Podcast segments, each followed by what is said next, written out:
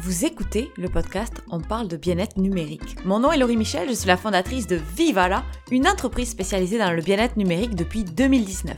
Notre mission, vous aider à instaurer de saines habitudes autour de la technologie. Dans ce podcast, on discute de la place du numérique dans nos vies, on parle de santé mentale, de performance saine, des impacts sociaux de la technologie, de la déconnexion et bien d'autres sujets dont on entend moins parler. Notre but, s'éduquer, s'outiller, débattre dans la joie et la bonne humeur parce que comme on dit souvent chez Vivala, viva la vida, viva la offline.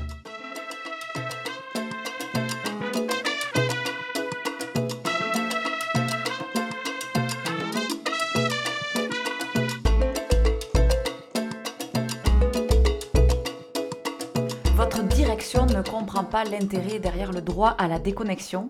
Voici un épisode spécial pour vous aider à amener la discussion auprès de vos gestionnaires je vous partage les quatre erreurs communes qui sont faites par les organisations autour du droit à la déconnexion. Erreur numéro 1, penser que le droit à la déconnexion est une mesure anti-succès. Demander aux équipes de faire du présentéisme numérique peut nuire à leur efficacité et à leur concentration. Vous le vivez d'ailleurs peut-être. Ce que je définis comme présentéisme numérique, c'est le fait de faire acte de présence dans les canaux de communication numérique. Vous savez, la fameuse petite pastille verte de votre clavardage pour dire que vous êtes en ligne et donc que eh bien, vous travaillez. Comme si le fait de passer en mode inactif était péjoratif ou un signe évident d'absence au travail. Gestionnaire, comment voulez-vous que vos équipes avancent leur travail si leur attention est constamment dirigée vers les communications? Il y a d'autres gestes que ceux-là, d'autres actions que les gestionnaires peuvent, sans vraiment en avoir conscience, euh, eh bien, faire qui vont amener les équipes à avoir de la pression en dehors de leurs heures de travail. Alors ça ne se traduit pas forcément avec l'envoi de courriel en dehors des heures. On peut observer d'autres comportements que seul l'employé va subir, souvent en silence. Alors certaines organisations ont de la difficulté à passer à l'action autour du droit à la déconnexion. Elles pensent que cela va envoyer un message négatif à leurs équipes au niveau et bien notamment de la performance. Comme si parler de droit à la déconnexion était synonyme de baisse de productivité ou une invitation au laisser-aller. Le droit à la déconnexion n'est en aucune manière une méthode, une procédure, une mesure de réduction de, du travail ou des tâches. Le droit à la déconnexion ne veut pas dire que vos équipes n'auront plus envie de travailler, n'auront plus à cœur leurs objectifs, qu'elles ne voudront plus se dépasser ou sortir de leur zone de confort. Cette action n'est pas une invitation au détachement des responsabilités. Le droit à la déconnexion, c'est au contraire un levier de performance. Elle soutient la santé de vos équipes et elle va permettre eh à tout le monde de se recharger pour avoir plus d'idées, plus de motivation au travail. Cette déconnexion, c'est en quelque sorte un devoir de repos. Le droit à la déconnexion n'est pas une mesure anti-succès. La deuxième erreur que je vois régulièrement, c'est de penser que les gestionnaires et les euh, personnes aux ressources humaines ont toutes les clés pour gérer cet enjeu de l'hyperconnectivité. Et quand je pose cette question à des gestionnaires, avez-vous des enjeux autour du droit à la déconnexion? La première chose qui me, vient, euh, dans 9 fois sur 10, cette réponse qui est on n'a aucune communication qui est envoyée en dehors des heures ou c'est vraiment très rare. Et je sais que les premières lois ont vraiment, euh, donc les pays qui ont légiféré sur le droit à la déconnexion ont vraiment mis le doigt sur les fameuses communications en dehors des heures de travail. Donc, ont pris en compte cette action de communiquer en dehors des heures de travail. Pourtant, l'hyperconnectivité c'est bien plus que des communications en dehors des heures de travail. Donc c'est très important d'aider les gestionnaires, d'aider les ressources humaines. Elles ont besoin, comme le reste de l'équipe, de formation, de comprendre l'enjeu de l'hyperconnectivité. Et dans un premier temps, comprendre leur propre relation avec la technologie, donc en tant qu'individu, quelles sont les relations qu'elles entretiennent avec la technologie.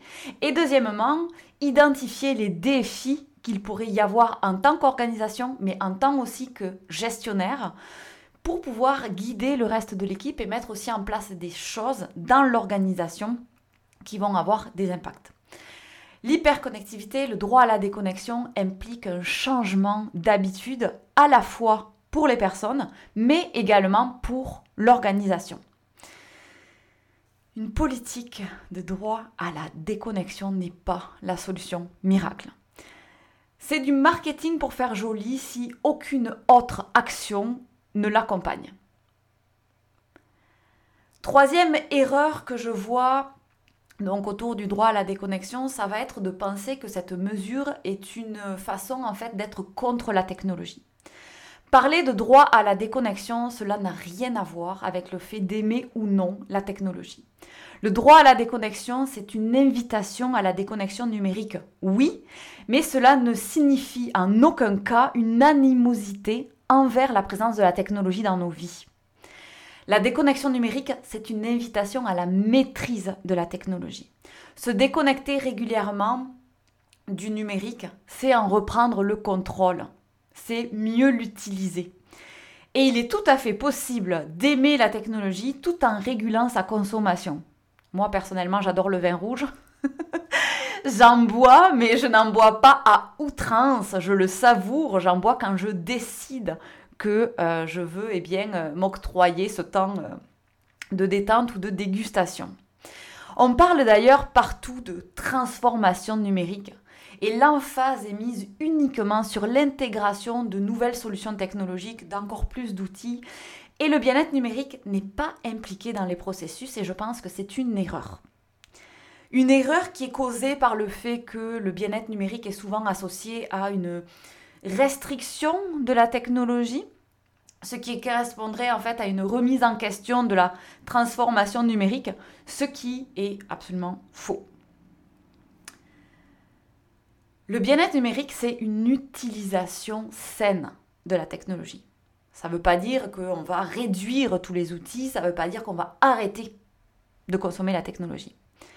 Le bien-être numérique, il doit être intégré dans la transformation numérique des organisations. C'est la véritable façon de placer l'humain au cœur de l'innovation, en vérifiant que la technologie sert ses intérêts et n'a pas d'effet néfaste sur son bien-être.